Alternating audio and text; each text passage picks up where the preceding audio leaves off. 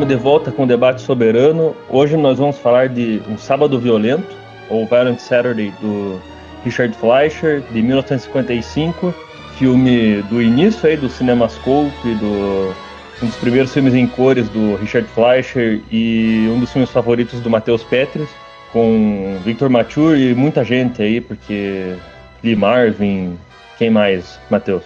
Richard Egan. É, o Bornini, enfim, muita gente foda aí foi o filme escolhido pelo Petris. E, cara, você quer dar uma introdução sobre o que, que você mais gosta no filme? Sim, eu, com certeza. É, então, eu escolhi pra gente tentar.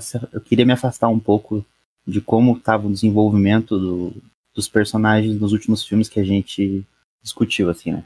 Então, o Caçado e o Dersuza lá, é, ambos acabavam tendo um protagonismo, um, um, desenvolvimento dos protagonistas muito mais fortes, assim. Né? E aí eu, aí eu tava querendo um, um, filme com scope, também por causa do Dersu, assim, só que um scope utilizado de uma forma diferente, assim, do que o Kurosawa usa lá, né? Porque ele usa num sentido muito mais, digamos assim, paisagista, um apreço pela imagem como um, um todo muito diferente do que o, o Fleischer faz aqui, assim, sabe? Eu acho que aqui ele consegue utilizar muito mais no sentido de uma mise-en-scène muito mais complexa, muito mais intrincada, e ele consegue usar esse scope, assim, tipo, que é um dos melhores filmes em scope que eu já vi, assim, mesmo como você falou sendo do começo, né? Então, assim, uma coisa que, primeira coisa que eu queria falar, assim, que me atrai, é ter tanto, tem esse elenco tão forte como você disse, e o que, o que acaba acontecendo geralmente com atores muito bons e que acabam puxando para si muito das atuações e muito do filme, eu acho que aqui não acontece, assim. O Fleischer consegue trabalhar de maneira sutil todos eles, assim, e eu acho que apesar de existir um protagonismo, só que ele é muito fraquinho, assim, eu acho que ele consegue tecer muito bem essa rede de, de personagens, assim, sabe? A gente passa em cada plano, assim, a, a compreender um pouco mais da, daquela cidade, assim. Então, é, é, é curioso porque os vilões do filme, digamos assim, acaba sendo o que a gente menos sabe. A gente sabe mais sobre aquela comunidade do que sobre esses vilões. A gente praticamente não sabe nada, mas eu vou falar um pouquinho mais para frente sobre isso. E fa falando um pouco sobre o scope de novo, assim, eu acho muito interessante como ele consegue pegar todo essa, esse espaço e poder transitar com vários personagens simultaneamente, assim. Eu, eu acho isso muito, muito fantástico. Assim. Se a gente for pensar, por exemplo, na, numa das primeiras cenas, que, que um dos, dos vilões entra no banco e vai começar a dar uma olhada ali na dinâmica do banco. Né? E vai investigar ali como é que é o funcionamento do cofre. E enquanto ele está ali observando, tem até alguns planos de uma câmera subjetiva nesse momento, a gente também consegue perceber a relação, por exemplo, do gerente do banco, aquela relação voyeurística que vai ser desenvolvida depois, com a, com a enfermeira da mina. Então, ao mesmo tempo que a gente vê a, o, o, cara fazendo o trabalho dele, a gente também já começa a, a, perceber como que é aqueles personagens estão dentro daquela, daquele ambiente, assim. Enfim, é, eu, eu acho muito interessante a, a quantidade de, de personagens como ele consegue desenvolver isso muito em, pouco tempo, né? Se a gente for para pensar, acho que o filme tem uma hora e meia, assim, ele consegue fazer isso muito bem, assim.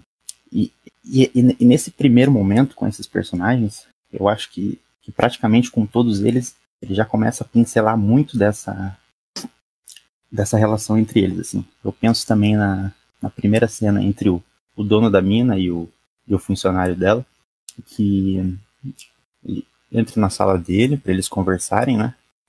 E aí o cara, é de tarde, ele já tá bebendo um escão. Depois vai se revelar, né? Um problema dele com o alcoolismo. E no, no primeiro diálogo ele, ele, já, o, ele já fala de uma relação entre, entre pai e filho, assim. Que depois também vai ser desenvolvida, assim. Então, é alguma coisa no sentido de que você vai, se seu pai foi um sucesso, você vai ser um fracasso e inversamente também, assim. E, e tem um plano especificamente que eu gosto muito, que é quando ele senta em cima da mesa e tá, tá, a foto ali da, da esposa dele, né? E ele tá acariciando o retrato dela, enquanto o, enquanto o outro tá no telefone, assim, né? Procurando a esposa dele. E já percebe assim, ah, pelo menos você. Ele até comenta, né? Pelo menos você encontra a sua esposa. Assim. E aí tem, tem um zoom direto, assim, no, no quadro, né, nesse retrato que tá em cima da mesa, né? Que aí dá pra ver realmente a mão dele ali, mas an anteriormente ao zoom já dava para perceber ele passando aquela mão ali. Né? E uma outra coisa, assim, que eu, que eu acho fundamental nesse início de filme é como o movimento dos personagens, dos vilões que acabaram de chegar na cidade, vão revelando essas questões, assim. Porque eles vão passeando entre, entre várias locações, digamos assim, e a gente vai conhecendo esses personagens e toda a ação, tudo que eles fazem, tá ali por, por um desenvolvimento, assim, é uma coisa muito bem coreografada, digamos assim. Penso também como na primeira vez que ele da biblioteca lá, tá lá olhando a biblioteca e a moça lá que, que tem problemas financeiros já comete ali o seu delito, assim, sabe? O que também posteriormente vai se relacionar com, com o gerente do banco e a, essa com o Voyer, né? E, e ela com o seu problema e os dois se confrontam na, naquela cena de noite que eu, que eu gosto muito, que é quando ele, ele está espionando, né? Então, desde a, dessa, esse início assim de filme, eu acho que os primeiros 20, 30 minutos assim, a gente tem um contato com, com todo o elenco, assim, sabe? Mas enfim, é, falando so, sobre esse movimento, assim, uma coisa que, que, eu acho interessante no filme é como é, as relações, é, essas relações de que eu falei anteriormente, que elas estavam acontecendo anteriormente, mas elas parecem ter nesse assalto ao banco como um catalisador, assim. É uma coisa que basicamente é uma implosão daquelas relações da, e, da, e daquela cidade, assim. É um assalto que acaba provocando mudanças muito grandes na vida daqueles personagens, assim, né? É interessante porque a gente vem ver isso chegando de uma forma com estrangeiros chegando ali, né? Então a gente tem uns caras vindo de trem, chegando, e tem ali aquela família Amish, né? Também no trem, o que é uma coisa muito interessante, assim, né? Porque todos esses conflitos que aconteciam ali internamente, eles foram. acabaram. A, a resolução do assalto não aconteceu dentro da cidade. Ela aconteceu fora da cidade, né? Ela aconteceu lá na fazenda dos Amish. Então é, eu acho interessante esse movimento, né? Dos estrangeiros chegarem na cidade, que já tem toda aquela complexidade, aqueles conflitos. É, aconteceu uma tragédia, aconteceu o sábado violento, né? E que vai mudar drasticamente a vida de algumas daquelas pessoas ali, mas a resolução do, da, da trama principal, digamos assim, entre aspas, né, porque acho que não, nem sei se dá para falar isso, mas digamos assim, a trama mais superficial do filme, que seria o assalto ao banco, ela é resolvida fora da cidade. Eu acho isso bem interessante. É, e, e, e isso que eu falei, eu acho que dá para relacionar, talvez metaforicamente, com o, prim, com o primeiro plano do filme, né?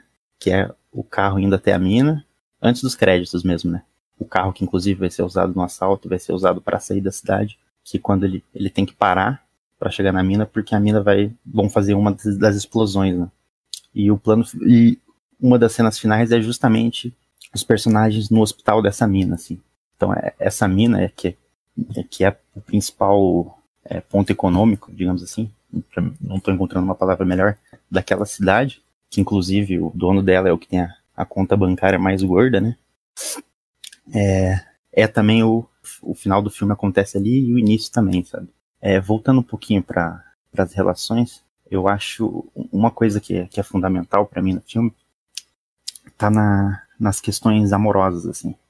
No início da minha fala eu falei que, que os vilões são pouquíssimos desenvolvidos. Eu acho que a gente tem um, um, um background só de um deles, que é o cara que tá. Esqueci o nome dele tá com a, aquele negócio no nariz, colocando o tempo todo. Eu acho que ele, ele é o único que fala sobre a vida dele, assim. E o que ele fala é justamente um trauma que ele tem com uma mulher, assim. E além dele, a gente tem o Voyer, por exemplo.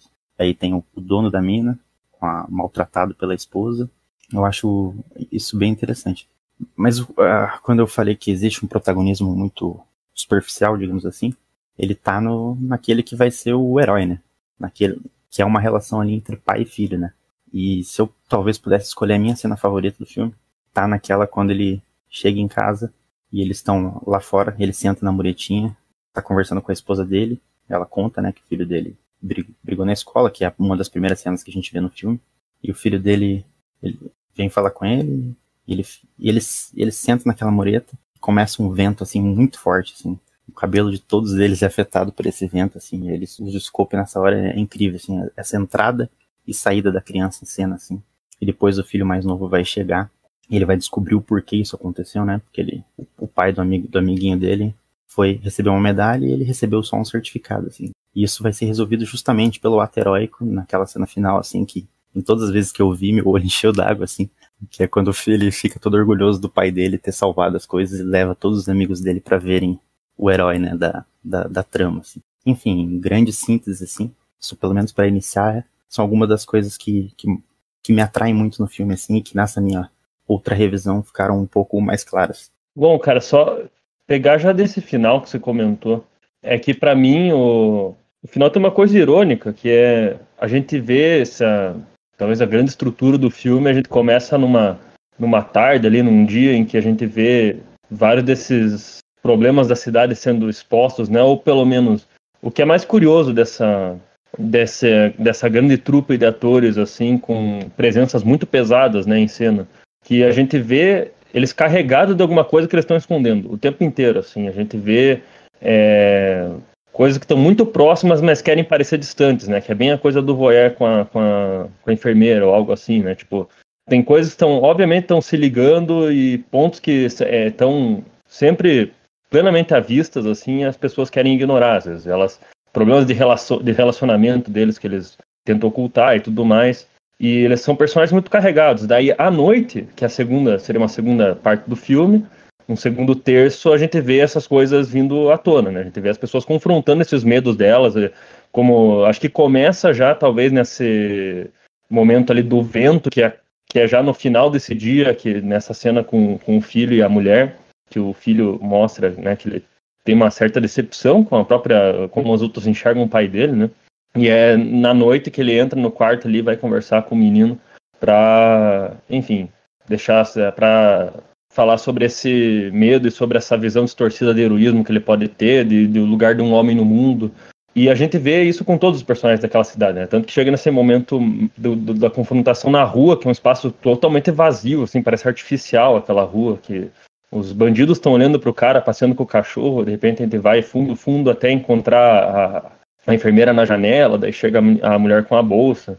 E, enfim, no outro dia a gente vê essas coisas se resolvendo de uma forma violenta, uma coisa que assim parece inevitável que a resolução de todas essas tensões seria uma violência abrupta, até ridícula às vezes, assim, de tão é, veloz que ela é, né? Parece que a, gente, a, cena de ação central começa e já termina naquela cidade e as coisas, como você falou, né, se resolvem só lá fora. E a gente só vê as consequências dessa coisa que explodiu ali dentro. A gente vê uma turbulência justamente nessas cenas da mina explodindo e tal. É, uma boa parte do filme a gente vê essa paisagem ao redor e no final acho incrível que tá tudo tranquilo, assim, de repente tá tudo alinhado. E, e de novo, nesse movimento final, o cara fala, eu, eu né, me deixe sozinho, não quero que você me veja chorar. E a câmera tá com ele de costas, assim, a gente vê só a nuca dele se virando de volta para aquela paisagem árida, assim, vazia. É, e o, o, que eu acho irônico nesse final do pai é que o pai tenta explicar de novo pro menino, ó, eu fiz isso, mas eu tive medo, né? Para o menino, tipo, um herói não pode ter medo, ele tem que confrontar isso é, cara a cara sem, sem temer, né? E ele fala, não, eu tive medo, eu não sou eu não sou um homem diferente do que eu era antes, né? E o filho, não, eu sei que você é, né? E ele, no fim, no fim das contas, ele fala, trouxe meu amigo para inclusive ter TV. E o pai aceita aquela cena, tipo, como se fosse aqui, as coisas voltam ao normal, voltamos à rotina, voltamos ao mundo em que a gente tem que criar, às vezes, máscaras e modos de um poder interagir com o outro sem expor demais aquilo que está interior, né? E ali tem uma piscadinha e o um final feliz, assim, que no fim das contas a gente sabe que talvez a cidade retorne para aquele para aquelas sombras do começo, assim. E eu acho foda desse filme que ele é um noir muito conciso ainda, ele é 90 minutos de filme, ele é um heist diretão, como o Fleischer fez vários no final dos anos 40 ali. Ele começou a carreira logo no pós-guerra e ele se firmou na RKO como um diretor confiável para fazer esses thrillers diretões, assim, né? Filmes de assalto e tal. E esse filme não muda nesse modo, nesse modo de, de, de, de, operar, nessa narrativa dele. Ele é muito direto, ele é muito seco às vezes. E o que ele consegue justamente na, nessa possibilidade técnica do scope de abrir mais o quadro, de fazer a encenação ocorrer num plano muito longo, de trabalhar mais a, os enquadramentos mínimos e sutis, como você falou, às vezes até de deixar um gesto muito evidente antes de, de, antes de precisar enfatizar ele ao longo do filme, ao longo de um próprio plano. São essa, essa encenação muito aberta do, do Fleischer que ele vai levar mais, a, a, mais longe ainda com os filmes posteriores dele, mas aqui ele já está experimentando isso radicalmente porque é uma, um tipo de narrativa, um tipo de matéria e, e tipo de personagens que ele já estava ele já era um mestre em lidar, ele já, já tinha lidado com todo esse material antes e ali ele, uma possibilidade nova se abria e ele faz o filme todo em torno dela. Né? E essa, enfim, essa necessidade desses encontros, dessa, dessa explosão dessa tensão, é o que mais me chama atenção nesse filme. E o que é assim, o quanto ele é austero em lidar com essa interioridade né, recôndita dos, dos, dos personagens ali, que eles lutam para que não, não, não seja vista, e ao mesmo tempo a câmera força que a gente veja todas elas. É, isso é o mais extraordinário, assim. Isso é o. para mim, que está o centro da, da, da, técnica que o Fleischer né, domina aqui, ele vai levar mais a, ainda mais a fundo depois. Né?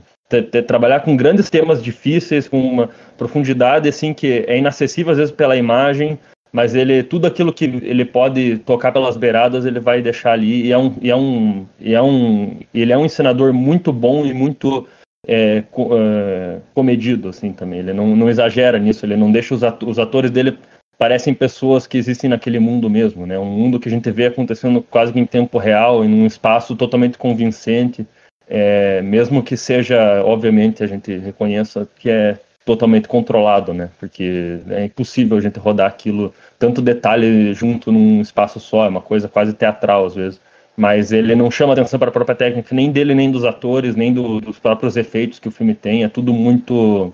Assim, ele não, não tem necessidade de, de, de, dar ênfase ou de explodir as coisas, a não ser que elas peçam já isso, né? A não ser que o drama esteja é, implorando por isso. Até uma coisa aí nesse filme, acho que o, o Matheus e tu tocaram bem, assim, que é justamente essa possibilidade de concisão que ele, que ele coloca.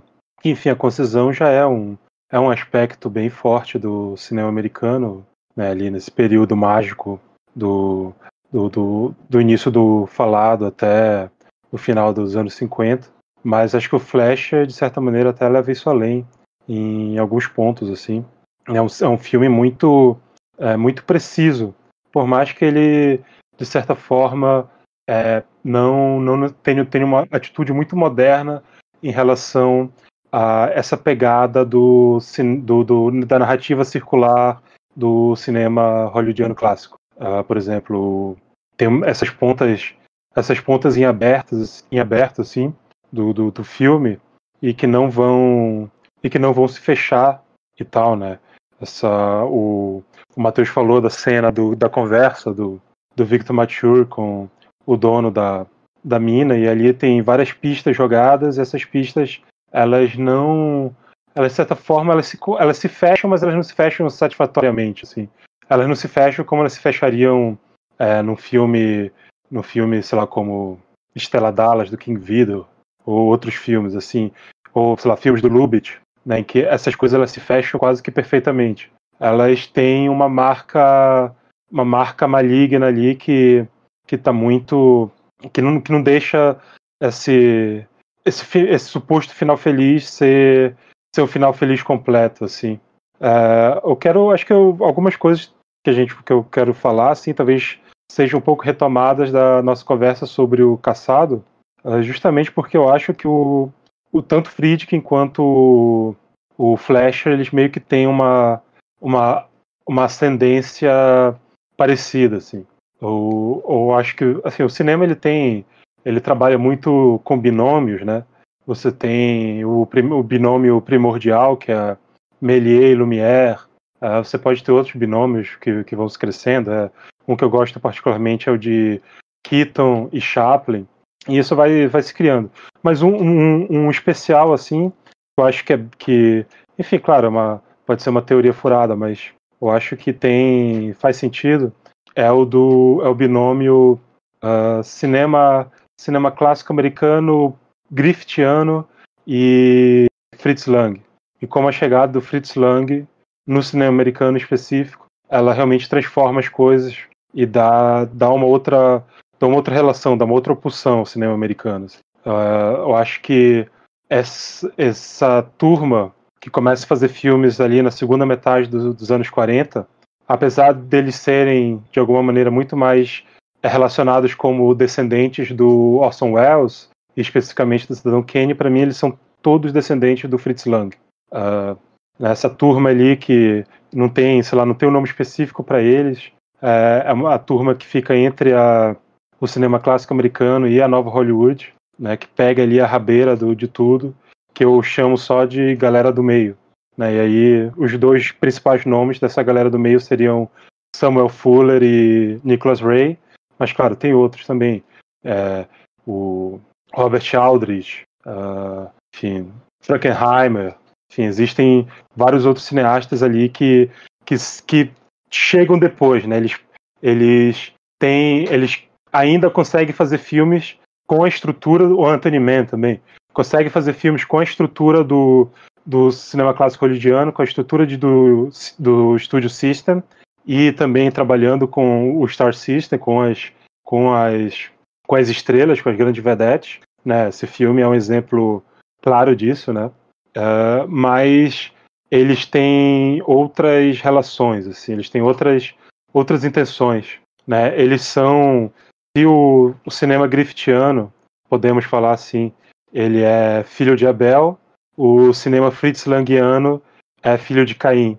Né? E o próprio, né, lembrando do texto do Lurcel sobre o segredo da porta fechada, um, em que um dos personagens falam que talvez a humanidade seja sejamos todos filhos de Caim. Né? E o Luceles fala que o, que o cinema do, do Lang, todos os personagens são filhos de Caim. São todos personagens propensos a cometer um crime para atingir seus, seus objetivos e por isso são marcados pelas, por essa, por essa é, marca da tragédia, por esse, por esse signo da, da, tragédia, esse signo do mal. Né? E o Friedkin, que era um, assumidamente um cineasta langiano, né? é, não à toa ele tem uma entrevista longuíssima com o Lang na década de 70, e vários dos, dos, dos temas caros a ele, especialmente essa maldade inerente ao ser humano, é, é, ele, ele vem para mim muito do Lang, e o, e, e, e o Friedkin também é esse, esse, esse filho de Caim. É, o Flasher, nesse filme, que, que, se nota muito nesse filme, é como, tu, como o Paulo falou, né? Todos os personagens parecem estar escondendo algo. Na verdade, todos os personagens, eles, eles têm essa tentação da, do, de se desvirtuar, né? Todos os personagens estão propensos a, a sair do, dos trilhos, a manchar a sua vida. E o mais, o mais claro nisso é o personagem do, Ernest Borgnine, né? Que, que o importante não é exatamente que ele mata o cara, apesar disso ser um crime absurdo para um, para um Amish. O mais absurdo, o mais é, que é mais visceral ali, que impressiona mais, é que ele mata o cara porque ele sente um sentimento que não que é completamente proibido para ele, que é aquele da vingança, que é justamente o sentimento que ele que ele que ele é, disse que só Deus tinha tinha o tinha que tinha o poder de ter, né? Só, só a vingança só cabe a Deus. E naquele momento ele, ele tem esse sentimento de vingança quando vê o filho baleado e por isso ele mata com ódio.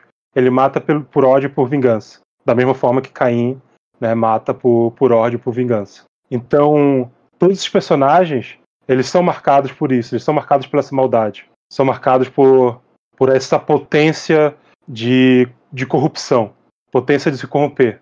É algo que a gente falou muito no, no debate sobre o, o caçado, né? E aí eu acho que, para encerrar essa primeira parte, que acho que é algo que fica muito, muito forte naquele final é como é como o, o, aquele, aquilo ali é muito falso, né? Aquela cena do Victor Mature com aquelas crianças é muito falsa, né? Ela, ela destoa muito do filme. Tem uma coisa que eu acho incrível no filme que é a, o completo a completa utilização rigorosa da música. E de utilização rigorosa da música, entenda-se praticamente numa música no filme. Toda a cena do assalto ao banco depois não tem música. Eu acho que as cenas anteriores, se tem música, ela é muito pontual. E a música ressurge nessa, nessa cena final, né? E para mim, é uma, é uma música que acentua muito a falsidade da cena. É uma cena que lembra muito a cena final do Forty Guns, do Samuel Fuller, né, em que claramente o Fuller faz um adendo pro, pro um final que ele já realizou minutos antes, que é quando o, o pistoleiro lá mata a Barbara Stanwyck. Né? E aí o Fuller faz esse adendo porque ele precisava. O, ali, ali o que, e ali o que pesa mesmo naquela cena é como, apesar da, da felicidade, existe essa corrupção total, né? Que o Palu falou bem. Como o pai tenta dizer que o, que o, que o que ele fez foi errado, mas ele desiste porque essa corrupção, essa corrupção do assassinato ali, ela traz essa glória que é a coisa que ele mais queria, que era ser um cara, é, ser um cara, ser um herói para os olhos do filho dele. E que no fim é isso que faz ele matar o cara, porque é isso que ele faz ele ele é, briga, ele resistir aos assaltantes. Essa essa possibilidade dele de ser um herói, de ser um herói para o filho. Não é o heroísmo por si só, não é o heroísmo puro, né? Como seria em, em outros filmes, outros cineastas. Ali um heroísmo com uma uma uma razão pessoal, né? Uma razão egoísta. Olha, parece que os personagens eles têm uma vergonha desses desejos dele, né? E, e o Mature parece que ele quer ser esse cara bem resolvido com ele ter feito o papel dele na guerra, né? Ter feito o papel dele na sociedade. Mas essa sociedade não quer as pessoas, né? Parece que simplesmente conscientes disso, né? Ele, ele aceita que a única forma de, de suas ações serem bem vistas é ele aceitando uma mentira sobre aquilo que ele fez, né? Isso é o mais absurdo, assim, que é um. E aquela coisa, esses caras dessa fase de transição, como você falou, talvez do período de, dos cineastas de Abel, os cineastas que né, domina mais o cinema de Caim, vamos dizer, é que eles tiveram que virar mestres nessa coisa de você conseguir fazer o final feliz, um final que né, você resolve essa questão pai e filho, que é algo necessário, mas ao mesmo tempo você, você não nega uma possível corrupção disso, um, um lado maligno daquilo, uma possibilidade de um retorno para o começo do filme onde tudo estava nebuloso ainda e, e turbulento e, e, prestes a explodir. A gente termina nesse mesmo ponto, talvez, é, dando essa possibilidade de um retorno para um momento de, de escuridão. Assim. É, Alexandre, você não falou nada ainda, cara. O que, que você acha do filme? Refletindo aqui, assim, só para disso que vocês falaram, assim, que você falou, até o que o Calbi falou sobre o final do filme, né? Que, que é sobre isso que você tem um, um pouco de uma, de uma certa ironia ali, né, nessa, nessa felicidade. Porque eu estava refletindo muito nesse sentido de daquele final, assim, por exemplo, de ser uma ação assim que desencadeia essa própria autorreflexão, assim, seja nos dois personagens, digamos, dos bonzinhos, né, que estão lutando com os, os, os, assaltantes, que é o Amish e o, e o né? E muito desse, que eu fiquei pensando muito nesse sentido do dessa do seu próprio questionamento, que eu não vejo tanto o Amish, por exemplo, é, matar o assaltante assim como uma forma de vingança, mas talvez ele, eu, claro, pirando sobre sobre o filme, né? Algo me remete a algo como é, digamos, estou errado perante toda a minha crença, toda essa coisa de que Deus irá nos proteger, não que ele questione a partir daí Deus, mas suas próprias ações ali, e tipo, de trazendo, eu vejo uma carga meio é, humana, assim, nele, e em contrapartida do pai também, assim, que tanto que quando, logo que ele tá conversando com a esposa dele, né, que aí ela diz que o filho é bem parecido com o pai, assim, né, tendo criança que tinha brigado, e me veio isso no final, assim, que me parece que ele, como matou as duas pessoas, ele teve um contato mais direto com essa certa violência. O pai não, não, não, não pareceu assim tão, tão, digamos, orgulhoso. Claro, ele, tá, ele pode estar feliz ali por causa da, do, da relação com o filho, assim, mas ele surge meio irônico a partir desse momento, assim, sabe? Tipo, essa, o questionamento dos dois personagens ali nessa, nessa luta final, né, digamos assim. E uma outra coisa que para mim que é mais pro meio do filme, assim, né? Que é, é muito essa pira das relações, assim, do, entre os, os dois casais, não os dois casais, né? Mas que é o cara que, que segue a mina e fica fingindo que tá passeando com o, o cara do banco que leva o tiro, né? Que fica passeando com o cachorro e fingindo que tá passeando para ficar observando a mina. E é bem essa pira dessa, dessa métrica dele vendo ela lá no alto, a luz acende antes dele ser pego, né? E, e, e, dessa causa de, de, um sentimento de intocável, assim, que ela é uma coisa intocável para ele, assim, quase uma divindade pela pira da luz que, que se acende ali. E logo depois, na cena que ele é o. Eu me esqueci o nome do personagem, quando ele. Logo que ele acorda, né? Que ele acorda às quatro da manhã, que a esposa dele tá acordando ele. que eles começam a ter antes deles decidirem que vão fugir, né? Que é dessa conversa que eles têm assim e, e ela começa a subir a, a escada, remetendo a um plano anterior de uma cena anterior, que ela estava sozinha quando a quando até quando a menina, a, acho que a enfermeira deixa ele na, no sofá, né? Que remete ela su, subindo sozinha assim a escada e aí ela subindo a escada sozinha e e aparece ele também, que daí me, me remeteu muito isso ao, a cena anterior até, disso dessa impossibilidade, que meio que mostra que esse homem também não poderá ter, digamos, o amor dessa mulher, essa distância, mostrando, assim, tanto que até é consequência no final, assim, né, com a morte dela. E, e não sei, isso me soou muito forte, muito bonito, assim. Eu acho que isso que ficou mais, assim, na minha cabeça sobre o filme. Só, só pegando um, ganchinho ali do que o Colby falou sobre a questão da música, eu, eu não tinha reparado né, nessa diferença, assim, de uma parte do filme para outra, e faz, faz muito sentido. Mas tem uma parte específica, assim, que tem música, tem música que, que eu me lembrei agora, porque o Alexandre estava falando lá do gerente do banco, que é quando eles estão lá naquele bar e ele começa a conversar com a, com a enfermeira, né, o, dono da mina. Inclusive, é o gerente que incita ele a ir dançar com ela para que ele possa ver, né, que segundo ele, ele gosta de ver as pessoas dançarem. E quando eles estão, quando tá o plano do, dos dois conversando, que tem um, um, plano e um contraplano, tem uma hora que ele, que dá para ver que quem coloca uma das músicas, que tá tocando música ali, que tem uma jukebox, né, e quem coloca uma música que é, que é mais lenta, que é quando eles vão lançar a segunda vez, é justamente o, o gerente do banco, assim, sabe? Parece que quem citar para poder ver mais aquela mulher, assim. Só retomando de novo ali a cena final do que vocês estavam falando, é, é interessante que a própria montagem, assim, da, do final de todos os conflitos destoa muito, né? Porque tem ali a cena que o Paulo falou do o cara tá de costas e não querer ver chorar.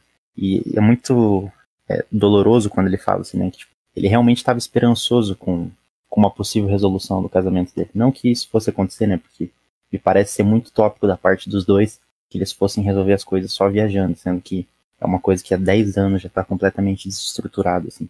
Mas ele fala assim, ah, putz, é, ela tava viva agora há pouco e de repente não tá mais. Assim. E aí lá dentro tem a cena do, do gerente novamente, né? Que ele é sincero e fala o que aconteceu, que tem uma vergonha imensa. Então são duas realidades é, dolorosas e diretas que em contraponto a, a, a essa última aí, né? Que vocês falaram bem. Sim. É, tem. Tu falou da música, eu falei, acho que. Mas ali no, na cena da dança é uma música diegética, né? tá, tá sendo colocado ali na cena. Eu acho que música não diegética mesmo é. Talvez seja só no final, teria que prestar atenção mais nisso, eu acho que é. Ele tem umas Mas... pontuações mesmo no começo ainda, assim, tipo, eu lembro, acho que no mundo dos establishings tá. da cidade, assim, eu lembro de ter. Sim. Mas não é nada, é realmente, tipo, uma sugestão de algo que, que pode vir. É uma coisa de um, dois acordes muito agressivos e para. Silêncio depois. É um, é um trabalho de som assim muito sutil ainda, né? É um filme que não realmente não não chama atenção para essa composição do espaço. Tá tudo ali como se fosse natural e de repente quando a gente vê as coisas estão pegando fogo, assim. É impressionante como, por exemplo, a câmera faz a faz o movimento do menino morto para o rosto do Bornini, assim, que é quando a gente vê esse esse desejo do mal tomando conta, assim, essa talvez essa falta de, de esperança ali, de repente, que é um, como a gente estava falando, é um personagem que, assim como no, no, na possível reconciliação do casal, assim como o pai com o filho, é um cara que está fazendo tudo o que ele pode, né? É um cara que ele realmente trata o vizinho da melhor forma possível, ele cria a família dele de acordo com aqueles princípios, ele não ele confia que por isso ele vai ser, né, ele vai criar uma sociedade melhor assim, ele vai, as coisas vão acontecer no caminho certo e de repente algo violentamente ocorre de errado, né? O destino vem e, to e toma conta da vida dele, e toma, e, enfim, toma as rédeas da, da situação. E isso é foda, porque a gente vê com todos os personagens do filme. Algo muito pequeno que vai mudar todo o rumo deles. E ali ele não. É o momento de. Ele surta. Ele não, ele não sabe o que fazer naquele momento. É, e a hora que eu vejo a câmera subindo pro rosto dele, assim, é, parece o peso do mundo chegando na, na costa daquele homem. Assim, é uma coisa que você vê uma, todo um ideal de vida desmoronando. E ali ele não. Realmente, ele é um homem perdido. Ali é um. Parece onde começam os heróis do Friedkin, às vezes. No The Hunted, por exemplo. É, ali que é tão pesado, assim. É nisso que o filme é tão fodido, assim. Que ele, ele consegue chegar nessa. nessa queda trágica mesmo de todos ali, sem, sem nenhum excesso mesmo. Sim. Ah, tem, um, tem uma coisa ali que é nesse. Enfim, nesse, nesse. No filme, no final do filme, que é, como falou, né? É muito, muito conciso, várias coisas. E para mim ele tá beirando, beirando o cinema moderno ali mesmo. Os planos finais, assim, é muito aquela, aquele deserto ali. Tem um plano magnífico da, da enfermeira, né? É a menina lá, que é o objeto do voyeur, em primeiro plano e o, e o dono da pedreira em segundo. E, sei lá, uma e a pedreira no final, num wasteland total, assim, que lembra muito o que o Antonioni vai fazer depois. Os planos vazios do Antonioni, assim. E ali você vê realmente dois personagens, uh, de certa forma, vazios, né? É, o que me lembrou muito Eclipse, esse, esse filme, Sim, em geral, hoje. Não, pois é, exatamente. Eu acho que tem muito, muita coisa, coisa que, tipo, vai, vai acontecer mais nos filmes dessa época, até mesmo no Ford, né? Você pega. Acho que não existe. Existem poucos filmes tão modernos quanto um Rastro de Ódio ou um, um The Long Grey Line, assim. Mas você. Nesses, nesses cineastas mais novos parece algo muito natural, né? Porque nos cineastas clássicos que fazem isso é, é tem esse peso revisionista, né? Nesses cineastas mais novos é, é algo que está presente neles, assim, e é, faz parte da constituição de cinema deles mesmo. Uh, acho que tem uma coisa nesse filme que é muito interessante, que é essa quebra entre a primeira parte, entre a sexta e o sábado, né? São, são esses dois dias, o filme que se dispõe a se passar no período de um dia, de um dia passando, passando entre dois dias, né? E, e tem esse, esse período ali que é que vai até, eu acho até justamente essa reconciliação do casal, né? reconciliação dos dois, como o Alexandre falou, tem todo aquele motif da, daquelas colunas que enquadram eles, quase como num, num, num teatro romântico, assim, teatro barroco romântico, né? Eles enquadrados onde aquele drama familiar se dá, onde aquele drama burguês se dá, né? E é um, um drama burguês no, no seu sentido mais próprio, né? a mulher que trai o marido, né? Drama burguês realista, né? Mulher que trai o marido, o marido, e no final tem essa reconciliação, enfim. E aí esse motivo do, do, das colunas que voltam o tempo inteiro, desse, desse, dessa janela para os dois, para esse, esse palco dramático dos dois. E aí o Palu falou uma palavra que para mim tem muito desse. Ela, ela é uma palavra que domina o filme de várias maneiras, que é justamente esse destino, né? Esse destino que sopra e, e traz o de pior que existe nos personagens, ou às vezes o de melhor, né? Mas, por exemplo, a morte da mulher é, é muito brutal, quão ela é quão ela é desnecessária, assim, o quão ela é por, por, por acaso, né? É uma morte que não tem sentido nenhum e que é, que é algo muito muito moderno, né? É a, é a Lea Massari desaparecendo na aventura, não tem sentido naquilo, não tem porquê. E as coisas têm que continuar depois, assim. Não sabe como, mas tem que continuar depois. É, puro, é o puro sentido da tragédia. A tragédia é um. A tragédia, ela não, não, a tragédia, enfim, grega, ela foi muito, muito marcada por um, certa, certa forma, uma visão católica de, de, enfim, fatalismo divino, né, de punição divina, melhor dizendo. Enquanto que por um outro, por outro lado, se você for ler, a maior parte delas é simplesmente acaso, simplesmente má sorte. E, e essa e talvez talvez a má sorte seja justamente essa essa pulsão, essa vontade divina agindo sobre sobre esses seres pecaminosos, né? Mas talvez não seja, talvez a gente só seja mal intrinsecamente e a vida que é por acaso ela ela dê a ignição para essas, essas maldades acontecerem. Parece um mal inevitável, né? A gente falou um pouco disso no Shyamalan também, mas é, é uma coisa básica da tragédia de talvez parábolas bíblicas, histórias bíblicas. Tipo, vamos pensar em Jó também, tipo, qual que é o sentido do sofrimento de Jó, né? A gente talvez é mais óbvio assim, mas é realmente, cara, parece que é é uma fuga inevitável assim do mal do mundo e que em algum momento você vai ter que se confrontar com ele. Né? Seja Deus que coloque, seja o destino que coloque no teu caminho, seja pura má sorte que, que faça as coisas acontecer. uma hora você vai ter que confrontar que, enfim, a idealização do mundo, da sociedade, das pessoas na tua cabeça não é possível. E isso é realmente, para mim, o, o, o início da crise e do, e do confronto inevitável do Violent Saturday e de praticamente todas as tragédias, né? Ele é um filme trágico pra caralho, no fim das contas. Tem uma coisa meio cristã, assim, de certo modo, né? Que apenas os personagens que cultuam e, e promovem a maldade, assim, que tem esse final trágico, né? E, e, isso tem bastante no Fleischer, né? Se a gente for pensar, assim. O que me vem na cabeça, assim, por exemplo, é um, um Vikings, um The New Centurions, que são filmes que estão mais frescos na minha cabeça, que eu revi recentemente, tem, tem isso bem forte, assim. Principalmente, acho que no The New Centurions, assim. É, tem uma, uma certa maldade extra, assim, na mulher, porque ela a, a, descoberta que ela de fato morreu vem só depois de, por exemplo, de descobrir que o que o, o, o gerente do banco tá vivo ainda, né? Porque aparentemente ele poderia estar tá morto pelo tiro que ele levou e tal. E vem depois, então a gente meio que tem cria essa expectativa de que ela sobreviveu também, né? E, e não. E sobreviveu justamente talvez o pior entre os dois.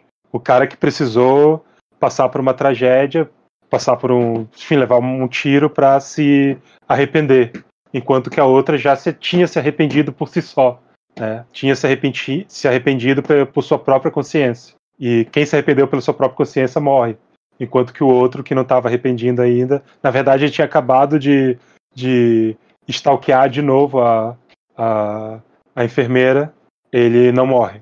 Então é realmente algo completamente sem sentido. Assim. É justamente por isso que os deuses entram em ação na tragédia, né? Para fazer o personagem violentamente confrontar aquilo que ele estava ignorando, aquilo que estava na cara dele e ele não via, né? Geralmente é isso que acontece. E é um, às vezes uma coisa ridícula que acontece e faz ele perceber isso, né? Eu acho foda até que nessa decisão de.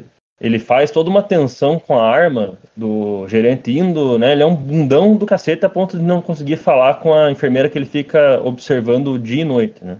Mas ele é o cara que quer ser o herói ali, tá com a arma na, nos olhos, vai levar a mão a ela enquanto os caras estão indo pro cofre. E imaginando num, talvez um filme anterior do Flash, ele talvez desse a perspectiva do Lee Marvin que vai, vai atirar nele. Mas ali não, a gente vê ele em primeiro plano com os bandidos lá no fundo, fora de foco, atirando nele. A hora que ele vai levar a mão para a gaveta, ele cai e aquele espaço ali, quem preenche é a, é a, é a mulher que vai levar o tiro nas costas. Só pela expressão dela, para mim, parece algo ali aqui é mais sério, né? Ele, de repente, ele, ali a gente vê um, um prolongamento desse sofrimento, assim, que não tinha com ele. Eu acho fora mesmo que, a princípio, parece que o, o, o, ponto final desse, desse plano, desse momento de tensão é esse, e ele estende um pouquinho mais a gente vê aonde está levando, né? Que é levar essa morte ridícula sem sentido da mulher. E não do, e não do gerente, que é um filho da puta. É, e é, é completamente absurdo, né? Porque ele joga a arma e parece realmente a cena vai acabar, ela pega a arma e leva o tiro. É, né, todas as mortes desse filme, todos os tiros desse filme são muito, são muito secos. Né? Não tem, não tem é, aviso nenhum que eles vão acontecer, não tem premonição nenhuma que eles vão acontecer. Né? Todos os atos violentos são, são explosivos, assim. Eles acontecem sem, sem nenhuma espera. Uh, a gente vê a é muito... consequência só, né? Parece. É, praticamente, assim, apesar de ter, de ter violência, assim, tipo, tem uma coisa que eu acho incrível, que é o, o cara mais afoito, mais burro, parece ser o Lee Marvin, né? Parece o estereótipo do, do, do bandido do, do, do, grupo, do plano de assalto burro, que sempre tem, né? O Angro, o Angro do Hit, né? E, e no final, não, no final ele é o mais esperto de todos. Que ele é o único que consegue traçar um plano ali para conseguir matar o, o Victor Mature. Né? E tem uma espera e tem tipo um instinto assassino, assim, que é muito forte. E, sei lá, é um detalhe assim da cena que eu acho incrível, né? Que a gente tá falando muito dessas das relações, o, das, enfim, dessas relações de, de, construção de tema no, no filme, mas o Matheus tocou no início, né? As composições de cena do Flight são incríveis. Essas, e as, as composições dramáticas do Flight são incríveis, assim. Né? Esse detalhe dele se mostrar um cara inteligente nessa hora, mostrar um. Pô, provavelmente é a razão dele estar tá ali naquele grupo, né? Ele é esse cara que é um assassino nato. E, e esse detalhe dele ter a, toda a calma para esperar o Victor Mature descer, atirar na, na, na perna dele, ir lá e se posicionar para executar, é, é um detalhe assim incrível no filme. E ele só não consegue matar porque o, eles, ele esquece do, dos exames. É, ele tira eles pra idiota, praticamente, né? Inclusive é ridículo o jeito que ele morre, justamente. É o cara que faz o plano genial para matar o Victor Mature, e a hora que ele vai matar ele, tá com as costas abertas com outro cara vindo atrás dele. É um plano assim que mostra o quanto ele Olha talvez não esperasse mesmo que essa violência fosse possível daquele homem. Sim, exatamente. É porque e tem toda a surpresa nossa e do, e do próprio personagem, né? Tem muito, enfim, é muito, é muito preciso. Acho, o, justamente essa mise-en-scène que o, que o Matheus falou do, do scope, dos planos longuíssimos, assim, né? O scope, e é muito, mas é uma mise-en-scène que, que é mais difícil de fazer porque o scope ele, ele não permite muita muita profundidade de campo, né? Principalmente esse scope ali do início de 53 a 55, 58 por aí. É o scope que permite muito pouca profundidade de campo. Então você tem que trabalhar muito nas laterais, né? Que é que é que é, enfim, inclusive a razão pelo, pelo qual o Bazan abraça o scope é, é essa, de você poder é, fazer uma cena contígua de tempo contínuo na pelas pelas laterais, assim, num espaço na nossa frente, né? Não e enfim, quando falo que a defesa do Bazan era da profundidade de campo, não era. A profundidade de campo era uma maneira de atingir esse, essa continuidade temporal. Né? E o Scope, ele traz isso e o, o Flash utiliza de uma maneira maravilhosa, assim, né? Todas as conversas do filme são quase todas em plano único, né? São absurdas, assim, de uma encenação absurda. E no final é aquele... Ele mistura a encenação com, com essa montagem um pouco mais analítica, é uma coisa de um, de um, de um mestre da concisão que eu conheço pouco. É, o foda é que parece uma evolução natural do estilo do Flasher, né? Que ele, ele nos filmes de 133 dele, nos filmes da RKO, baratinhos que ele fazia, esse também era um filme barato e pequeno, mas tinha estrelas e tudo, né? O, o, o tipo da RKO era outro.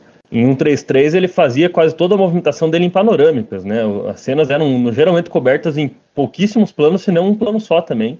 E aqui no Scope a gente vê que ele começa a aproveitar mais essa possibilidade de mover dentro do quadro mais, né? Não precisar reenquadrar sempre, ou sem reenquadrar. Por exemplo, lembro muito na cena do escritório do, do dono lá, que é uma, uma aproximação mínima do, do, do, da mesa, coisas desse tipo, assim, que a gente vê. E aproveitar muito, é que tá também a profundidade, mesmo aquilo que tá fora de foco, assim, é, é acaba tendo um, um peso né, em cena. Tanto que a presença dos outros é sempre muito pesada, né? Quando a gente vê o, mundo ao redor acontecendo, a gente vê a entrada ou saída de algum personagem, a gente só vê uma reação.